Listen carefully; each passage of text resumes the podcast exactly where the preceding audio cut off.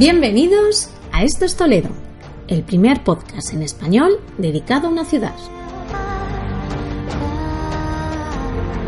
Aquí hablamos de historia, leyendas, patrimonio, anécdotas, actualidad y de cómo conocer la auténtica ciudad de las tres culturas.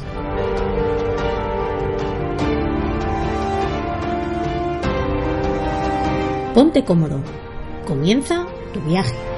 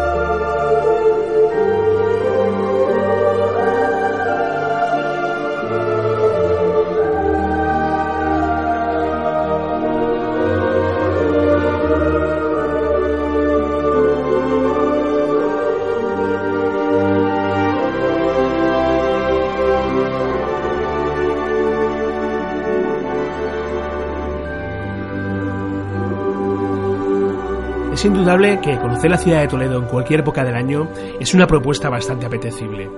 Pero es ahora, a las puertas de la Navidad, cuando la ciudad realmente se transforma en lo más parecido a la idea que podamos tener de una ciudad de cuento. Hoy, en Esto es Toledo, vamos a hablar de la Navidad en la ciudad imperial. Vamos a daros una serie de tips, consejos y la manera en que debéis conocer la ciudad si pretendéis venir a visitarla en estas fechas tan especiales. Y hoy nuevamente tengo conmigo por aquí a mi buen amigo Alberto López. ¿Qué tal, Alberto? Hola, Fran. Buenas, buenos días. Pues aquí estamos, eh, preparados para ya la Navidad con este capítulo especial, pues para dar un poco a conocer lo que la gente va a poder encontrarse si viene a Toledo, que tiene que venir porque, vamos, es obligatorio. Bueno, ya estamos metidos en la Navidad de lleno prácticamente. El año se ha pasado volado. sí, desde luego. Si no paras, se pasa rápido. sí, que es lo que nos pasa, que no paramos.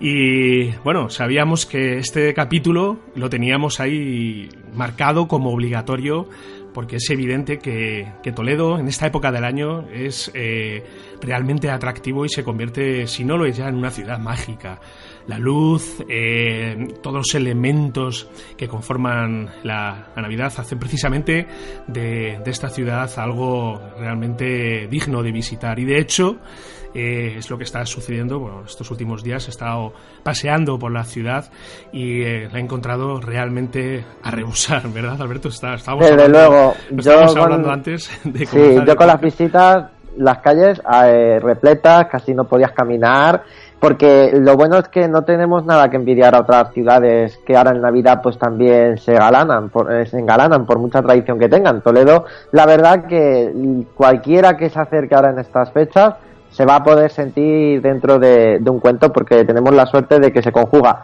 tanto la parte monumental de Toledo como también esa parte decorativa que ponemos ahora en Navidades y que hacen, pues como os digo, de Toledo una ciudad mágica. Claro. Eh, precisamente en, estas, en estos días que he estado subiendo con mi familia y hemos estado paseando, al final me he dado cuenta que, y esto es casi como una, un consejo que voy a, que voy a daros, eh, olvidaros de subir el coche arriba. Es algo que yo os aconsejo encarecidamente si, si tenéis pensado eh, hacerlo porque es realmente difícil. Si ya es realmente difícil aparcar en cualquier época del año, ahora mismo estos días de máxima confluencia es casi una ratonera. Los parkings están completos. Sí. Eh, cuando paso al lado de los parkings eh, veo, vamos, los, que están en el casco antiguo, me refiero. los veo siempre con el completo y creo que realmente la decisión más inteligente es dejar el coche en la parte baja de la ciudad. Hay mm, varios lugares, pero quizás el más cómodo de todos es el parking que hay justo enfrente de la estación de, trenes. la estación de tren, nada más salir, hay un parking disuasorio, es una zona gratuita y luego muy cerquita también, eh, al otro lado de, del río, nos encontramos con el parking de Safón, también es un parking gratuito, justo enfrente de la estación de autobuses, porque es desde ahí, desde estos dos puntos, donde podéis acceder a las escaleras mecánicas que os van a dejar en un momentito en la plaza de Zocodover, ¿verdad, Alberto? Sí, de hecho, si la gente, bueno, muchos conocerán la web de Leyendas de Toledo, nuestro compañero Juan Luis, bueno, pues si en Google ponen dónde aparcar Toledo, les saldrá un artículo que escribió nuestro compañero Juan Luis Alonso para la web de leyendas, donde van a poder ver toda, todos esos sitios donde se pueden aparcar, geolocalizados y para que lo tengáis más accesible. Claro. Bueno, pues un consejo si decidís venir a la ciudad estos días porque es que está literalmente hasta los topes y eso bueno, es una buena noticia. Desde luego. Bueno, Alberto, vamos a hacer, si te parece, un recorrido por qué es lo que vamos a, lo que se, nos vamos a encontrar en Toledo ahora en estas fechas, porque hay muchos elementos y quizás lo que más llama la atención ahora mismo es la iluminación en general que hay en la ciudad. Y si transcurrís y pasáis por lo que es la zona de la cornisa, la parte que bordea la ciudad, o incluso ya desde los exteriores, los exteriores os vais a dar cuenta que los dos puentes principales que tenemos en la ciudad están iluminados. Principalmente el puente de Alcántara. El otro día tuve la ocasión de, aunque lo había visto ya desde el coche, pero tuve la ocasión ya de pasar por, por él y este año la verdad que lo han dejado precioso, precioso. Es una suerte de, de parece como, como si las luces las, las hubieran preparado para que de unas, una sensación de que estás dentro de un túnel, eh, un túnel mágico, porque todas estas bombillitas y todo, bueno, hacen que precisamente te des cuenta de que estás en un sitio especial, ¿verdad? Sí, y de hecho, ahí hay dos fotos muy chulas. Yo siempre pensando en los fotógrafos que vienen muchas veces a, precisamente aprovechando esta decoración que, es envidiable, vamos. Eh, hay dos fotos en ese puente de Alcántara muy chulas. Una es desde el propio puente dentro, con las luces y de fondo el alcázar iluminado, que se ve el alcázar así como tapado con esas lucecitas, una foto muy chula.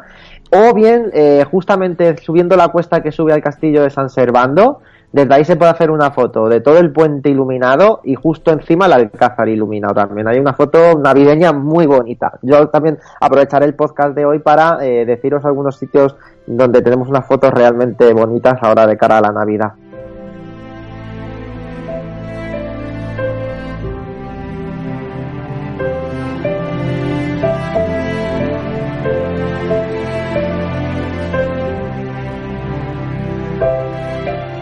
Y luego, pues bueno, tenemos también la otra parte del otro puente, el puente San Martín, que quizás no es tan... Eh, la, decoración no es tan llamativa como la del puente de Alcántara, pero también merece la pena porque justo en el fondo y también pensando en los fotógrafos nos encontramos con la figura de San Juan de los Reyes.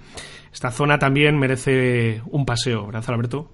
Sí, el puente San Martín, coincido contigo. Eh, a mí no me llama tanto la atención, que sí que es muy bonita la decoración, pero me llama más el la de Cántara, pero por eso no quita que pasemos por allí porque tenemos iluminado, aparte del puente, todo lo que es abajo a mano izquierda el torreón de la cava y por supuesto otra vez esa foto con, con San Juan de los Reyes al fondo. No obstante también pues nos permite el acceso por ahí, el visitar todo lo que es la zona de la judería, que también ha sido iluminada con luces imitando símbolos como por ejemplo el candelabro, es decir, es una, luces ambientadas en el propio barrio de, la judería y que ya si te parece que nos metamos de, de lleno hacia el casco, Fran, ya que hemos entrado por el puente San Martín, pues muy cerquita vamos a tener ya la calle Santo Tomé, que desde luego está espectacular. No sé si coincides conmigo, porque han decorado todo lo que es la calle con, con luces típicas navideñas, pero también no solo la calle, sino los propios balcones están llenos como de cascadas de luces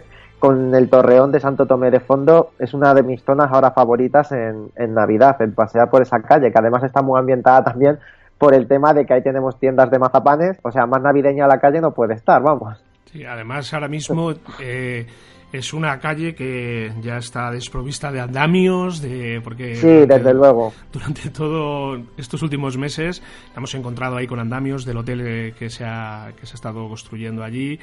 Y bueno, ahora podemos decir que bien merece también una fotografía, sobre todo de la Plaza de Salvador. Ahí también encontramos una vista muy bonita y coincido contigo, Alberto, en que es eh, bastante, merece bastante la pena dejarte caer por, eh, por esta calle.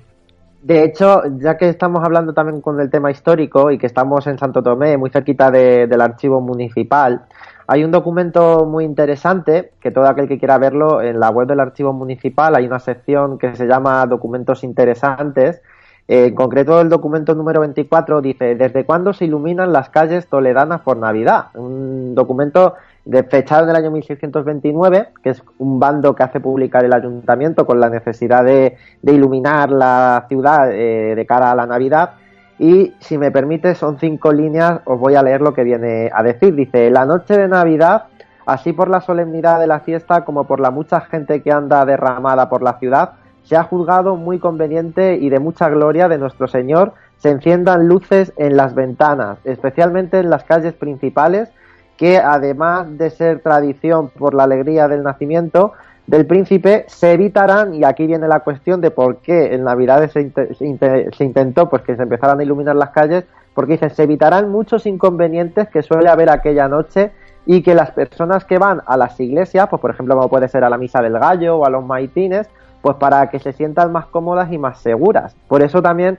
se intenta iluminar, y es el origen de la luz, el hecho de iluminar las calles para que la gente que se acercaba a horas nocturnas, como podía ser la misa del gallo, pues que no se vieran envueltas en la más absoluta oscuridad y que también pues sirvieran de cara a, la celebración. Por tanto, fijaos dónde están esos orígenes. No eran tantos tanto decorativos como sí que eran más bien de cara a seguridad para esas personas que iban a los oficios.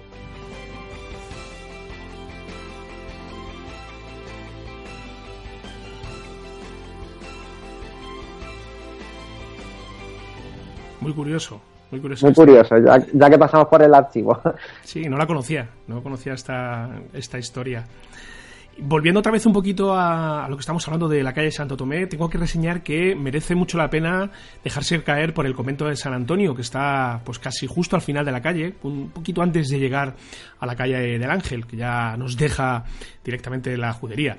Pues en este convento vais a, lo digo porque estuve el otro día y os vais a encontrar, eh, creo que uno de los mejores mazapanes que podéis comprar en Toledo, ¿vale? Está justo a la izquierda, llegando casi al final ese convento de, San Antonio. Y bueno, si os dejáis caer por ahí, pues ahí tenéis una referencia. Y también en esta calle eh, hay una tienda, no recuerdo el nombre ahora mismo, muy cerquita ya de la Plaza del Salvador, justo al otro lado de, la calle, que estamos hablando ahora.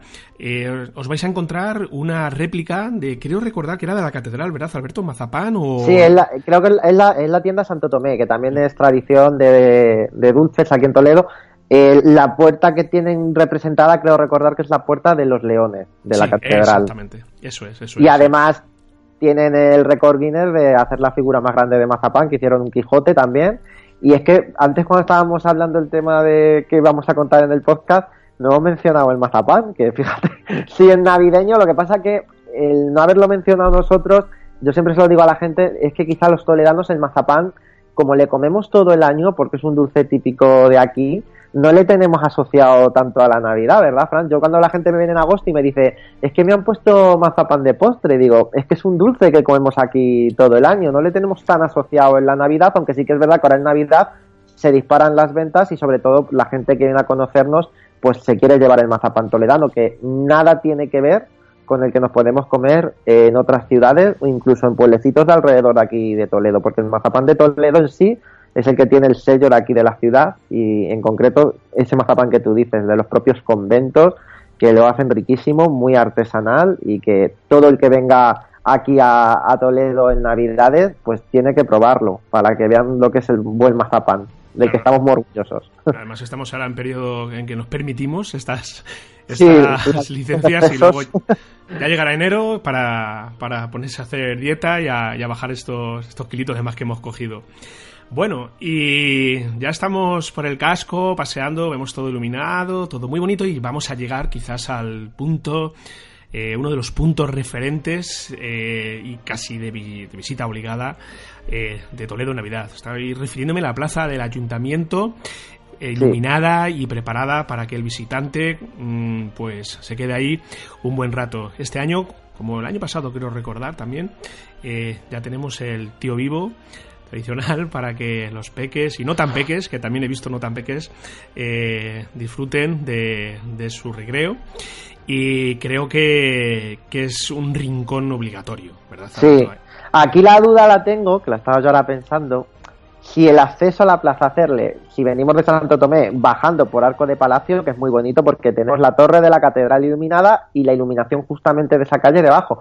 Pero si tenemos que marcar un acceso, a mí el que me gusta es bajando por Santo Tomé hacia el pasadizo de Balaguer, porque justamente pasas la plaza consistorio, el ayuntamiento, y te encuentras la catedral de fondo iluminada, el tío vivo justo debajo, la plaza con los kiosquitos. Ahí hay una foto espectacular, que de hecho muchos ya habrán visto por internet, porque mucha gente está haciendo esa típica foto desde ese punto, porque queda como una foto muy, muy navideña. Aunque quizá mi foto también favorita es la que hay justo en la subida del Pozo Amargo, cuando vas a salir ya a la plaza, que tienes la catedral de fondo y el arbolito que hay delante está iluminado con luz navideña y es una foto muy navideña, para típica de una, de una postal.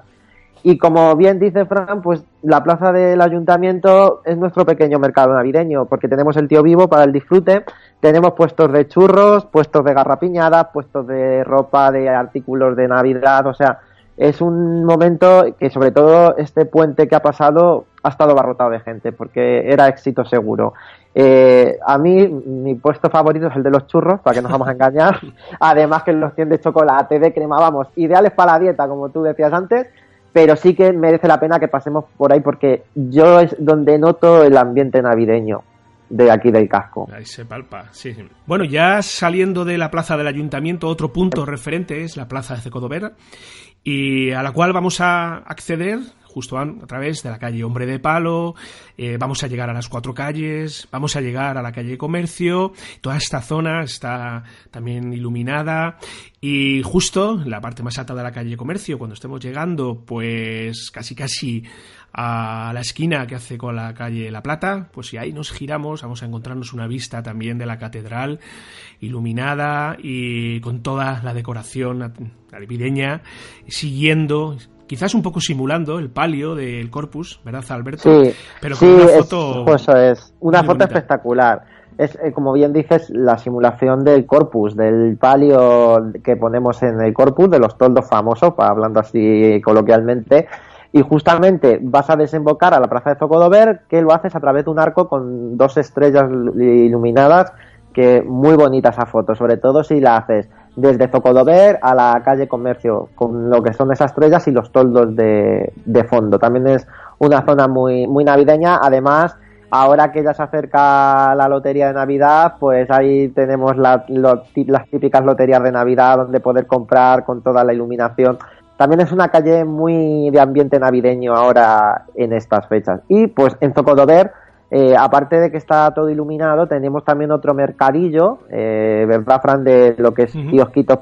Eh, sobre todo aquí ya son artículos por de Portal de Belén, de, de ropas de abrigo.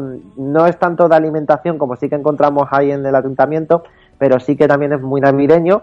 Aparte de poder ver, lo estaban montando estos días justamente, el Belén tradicional que ponen en la plaza de, Zocodover, que es uno de los Belenes también más llamativos. Quizá nos llevemos una sorpresa porque estos días, en concreto ayer yo estuve por la plaza de, de Zocodover y estaban probando la nueva iluminación que van a poner en la delegación del gobierno civil y en todo lo que es la fachada de Zocodover, que sabéis que la van a iluminar. Así que quizás sean estas navidades cuando ya lo iluminen. Además cambiaban de color y tiene que, y vamos, va a quedar por lo que vi ayer muy bonito también. Así que a ver si en estas navidades lo estrenan y podemos también ver la plaza de Zocodover al completo. Y nos llevamos una grata sorpresa.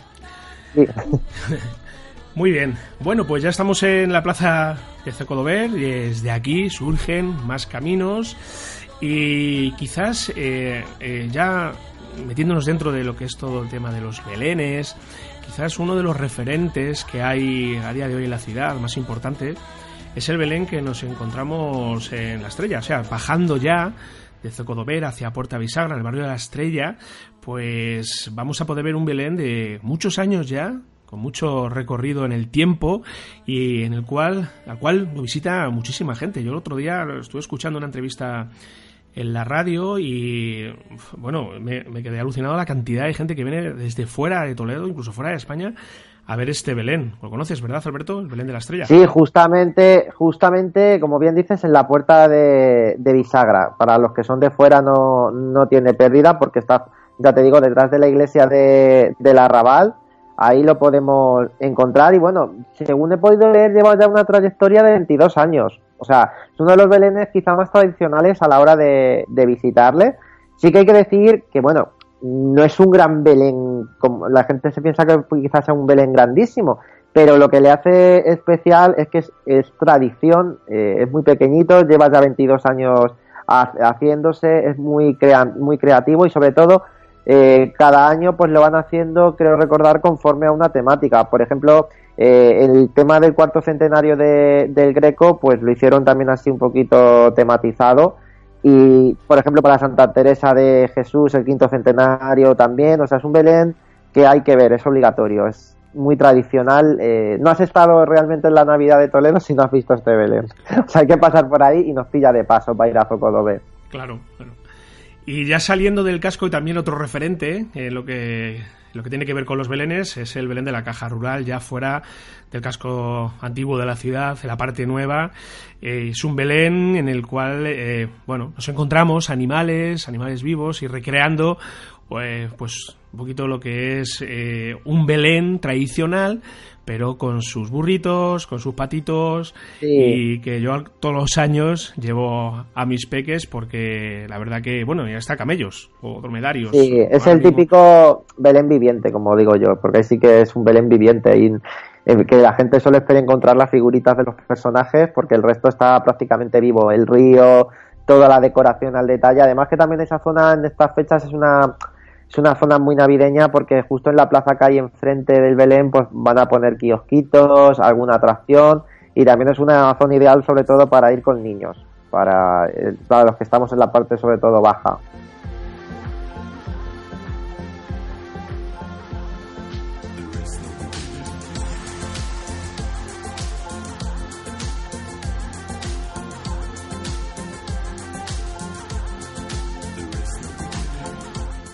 Al final, pues esto es un, recorrido, por cierto, he olvidado también comentar que estuve viéndolo el otro día. Hay un Belén muy peculiar justo al lado de, allí, de Rutas de Toledo, donde estáis, en, la calle Sisto Ramón Parro, ya arriba otra vez en el casco. Eh, y hay un Belén hecho con Playmobil. Es curiosísimo, la verdad que lleva un currazo impresionante. cuando Sí, además lo recomendamos visitar porque los beneficios que se recogen es para PAT, aquí en la ciudad de, Toledo, eh, así que tiene un carácter, un marcado carácter solidario. Y bueno, pues es otra, otra temática que ahora sí que se está poniendo muy de moda, el Playmobil, porque quien no juega con Playmobil, yo creo que gente de todas las edades hemos tenido Playmobil y que lo tengamos hecho Belén, pues siempre nos hace ilusión. Yo, por ejemplo, el Belén que ahora tengo aquí en casa es un Belén de Playmobil, aunque, aunque es pequeño, pero es así más original también, el tema del Playmobil. Es, es muy curioso. a mí, bueno, me, llamó mucho la atención. Muy, bueno, mis peques igual se quedaron alucinados viendo que, que, les gustan mucho los Playmobil. Pues está realizado con mucho cuidado y y se han mirado mucho los detalles, sobre todo del nacimiento, y es, es muy bonito, es, es muy curioso el, el, este Belén. Y como bien dices tú, pues bueno, es para una buena causa, para PAP, para, para bueno, un poquito sufragar los gastos de, de los, las familias de niños con autismo, quiero recordar que era, ¿verdad? Sí, eso es. Y bueno, merece la pena visitarlo. Bueno, y este año en Toledo, como novedad, eh, como novedad en esta época del año, precisamente, vamos a disfrutar de otro espectáculo de, luz y sonido. Este espectáculo viene realizándose tradicionalmente en el mes de septiembre, antes se hacía en el mes de junio, pero este año el Ayuntamiento de Toledo pues ha organizado tres eh, espectáculos de luz y sonido para el próximo día 22 de diciembre en la Puerta Bisagra. Eh, los tres pases van a ser eh, a las 7, a las 8 y a, las 9. Y si queréis ir a verlo, tenéis que ir con tiempo, sobre todo pensando nuevamente en, encontrar buen sitio para aparcar, porque aunque esto no está en el casco antiguo, eh, también aparcar aquí los alrededores pues es una es un poco difícil y bueno quizás lo más aconsejable es dejarlo justo enfrente de la venta de aires, que hay un parking disuasorio ahí también. En el o donde comentabas también, mm. justamente en, en, Safón, porque ya no solo también va a ser el tema del aparcamiento, sino que la gente tiene que tener en cuenta que toda esa zona la cortarán. Entonces te puedes llevar la sorpresa de que viniendo por el puente San Martín, la avenida La Cava, hacia Bisagra o viniendo de la zona de Madrid por Tavera, te puedes llevar el palo de que esté cortado, te desvíen y ya pierdas ahí tiempo y te pierdas el espectáculo. Entonces sí que es recomendable, como bien dices, eh, aparcar en buena zona y venir con tiempo, porque es un, espectáculo que suele atraer bastante gente, suele llamarnos mucho la atención y, y, suele haber mucha gente. Entonces venimos con tiempo y será mejor. Luego no nos llevemos una sorpresa. Claro. Otro evento importante, la carrera, la carrera de San Silvestre que se realiza el día 31, que tú sé que la vas a correr, ¿verdad, Alberto? Sí, claro, que mejor manera que despedir el año corriendo, para quemar los excesos de estas navidades. Sí, eh, la carrera es a las 6 de la tarde, y es, es, durilla porque llega al casco, ¿verdad? Llega...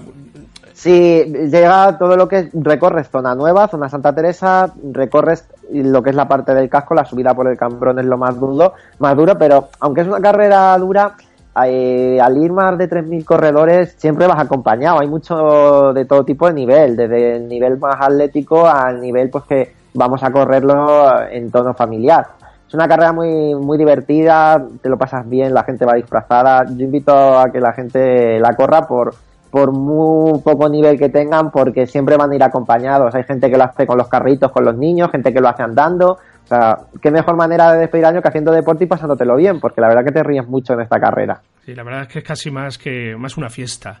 Sí, efectivamente. Es que tú imagínate, después de las migas que ahora hablaremos, ponerte a correr, pues un poco complicado, pero sí que merece la pena por el pasártelo bien y, ver también pasear por esos lugares como el casco antiguo otra vez, corriendo o andando y ver otra vez esa iluminación, porque te pasa justamente por las zonas que hemos comentado, Santo Tomé, ver la Plaza del Ayuntamiento, o sea que hay que pasarlo. Mi deuda pendiente, correr a San Silvestre de Toledo, algún día, algún día sucederá.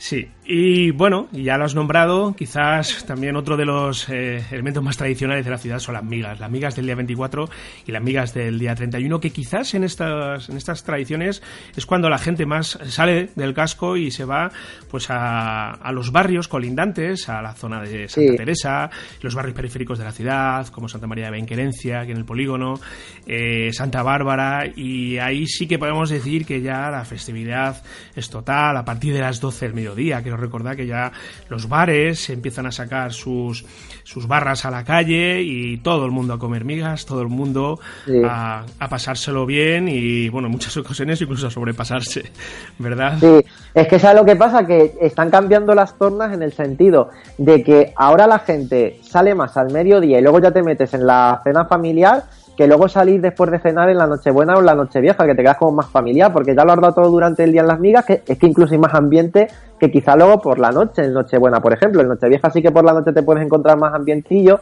pero la gente lo que hace ahora es salir más al mediodía, disfrutar con los amigos, luego ya te metes en casa, celebras la Nochebuena y ya te quedas en casa, porque has dado todo durante el día. Es quizá más importante incluso que por la noche, desde mi punto de vista. Están cambiando así las tornas ahora.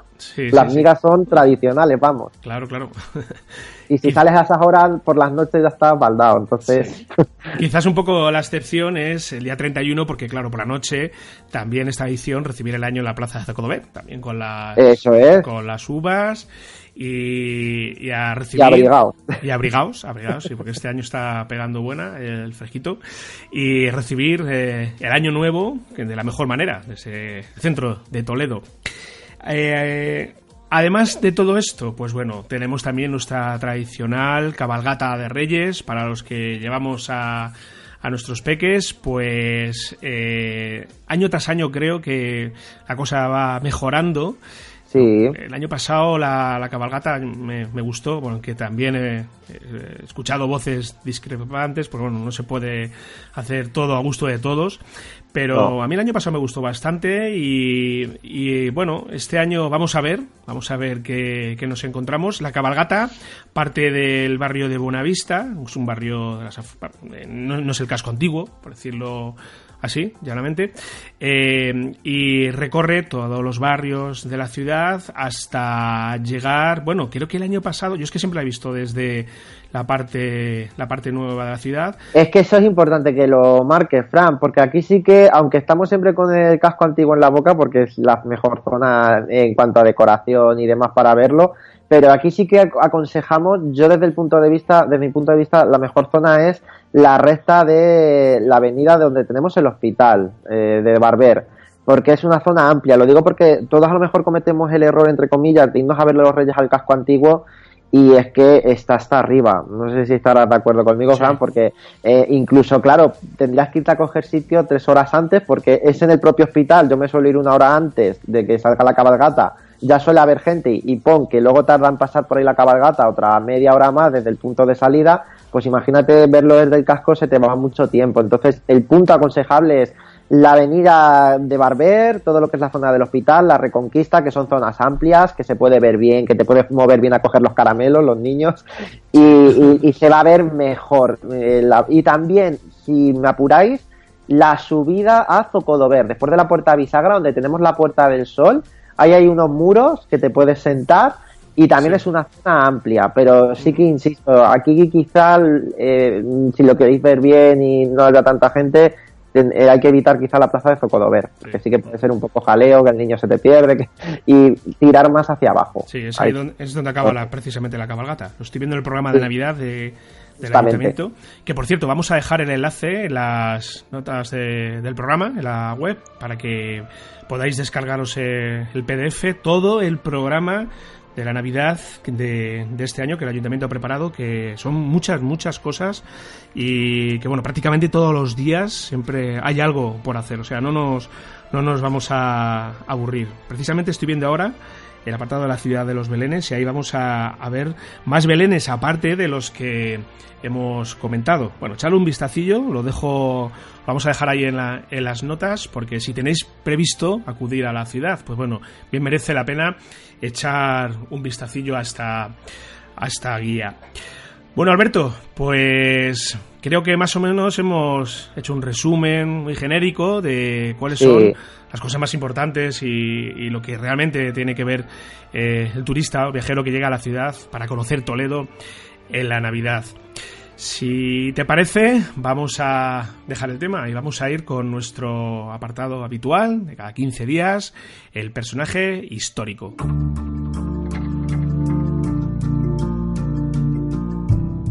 Personaje histórico de la ciudad. Bueno, pues hoy os propongo eh, conocer la figura de un cardenal, el cardenal Silicio, que aquí cuento como curiosidad que su nombre era Juan Martínez Guijarro, lo que pasa que se le apoda Silicio porque ese fue, tuvo parte de formación en París y allí en tono de broma le llamaban Mr. Silex, que es guijarro piedra en latín. Entonces, cuando a él le nombraron cardenal, le sonaba más solemne utilizar el término de siliceo que de guijarro, ¿vale?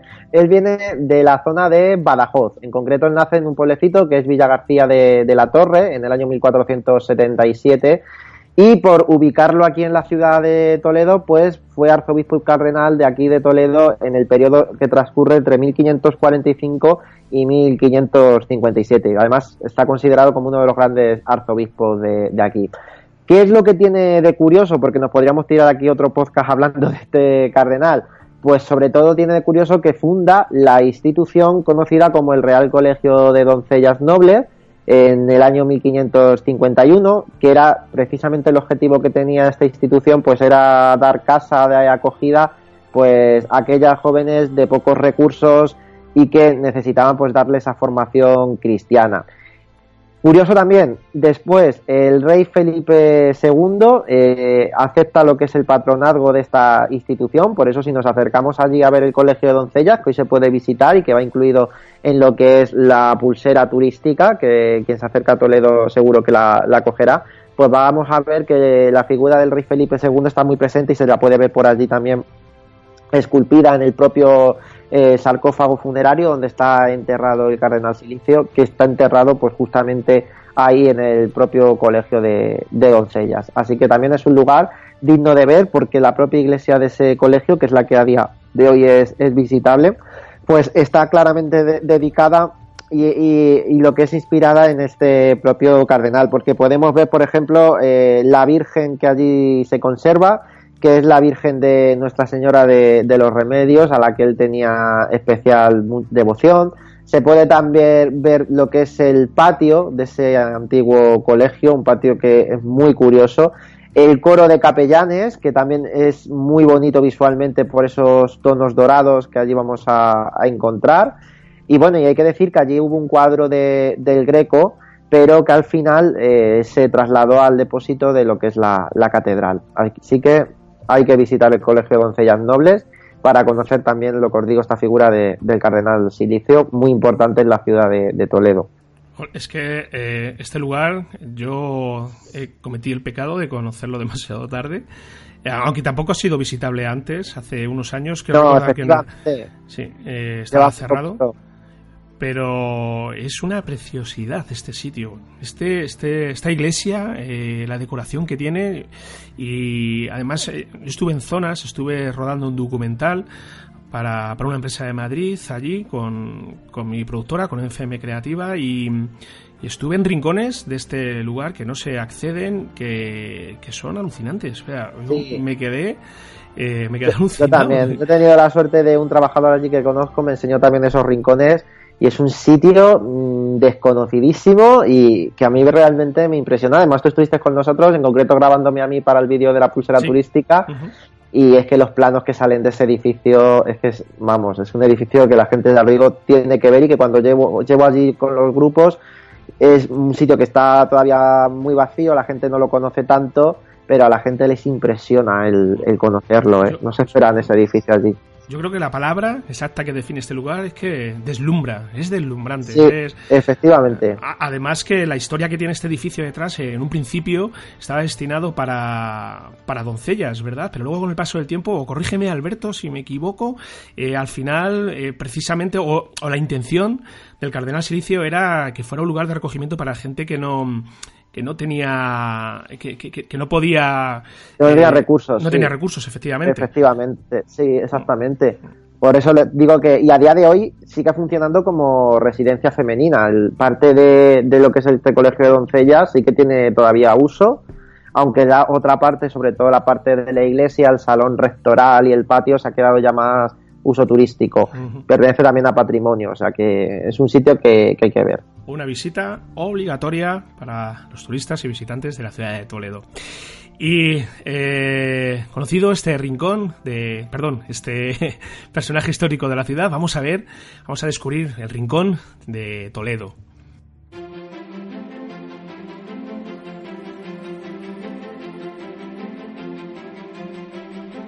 Un rincón favorito de Toledo.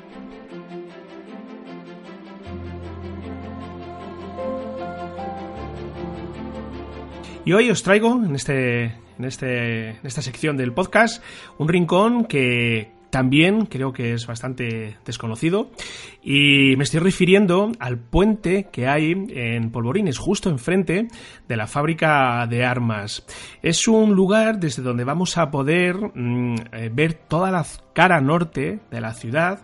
Y, es un lugar al cual vamos a acceder desde mm, saliendo ya de la ciudad de Toledo, a la carretera que, nos lleva hasta la puebla de Montalbán. Pues bueno, pues justo antes de, la gasolinera comúnmente conocida como la Olivilla, pues vamos a, vamos a ver un, un gran portón, por decirlo de alguna manera, de acceso a, a este lado del río. Vamos a ir caminando por por esta zona hasta llegar al puente de Polvorines que conecta precisamente con la zona de Polvorines de la fábrica de armas.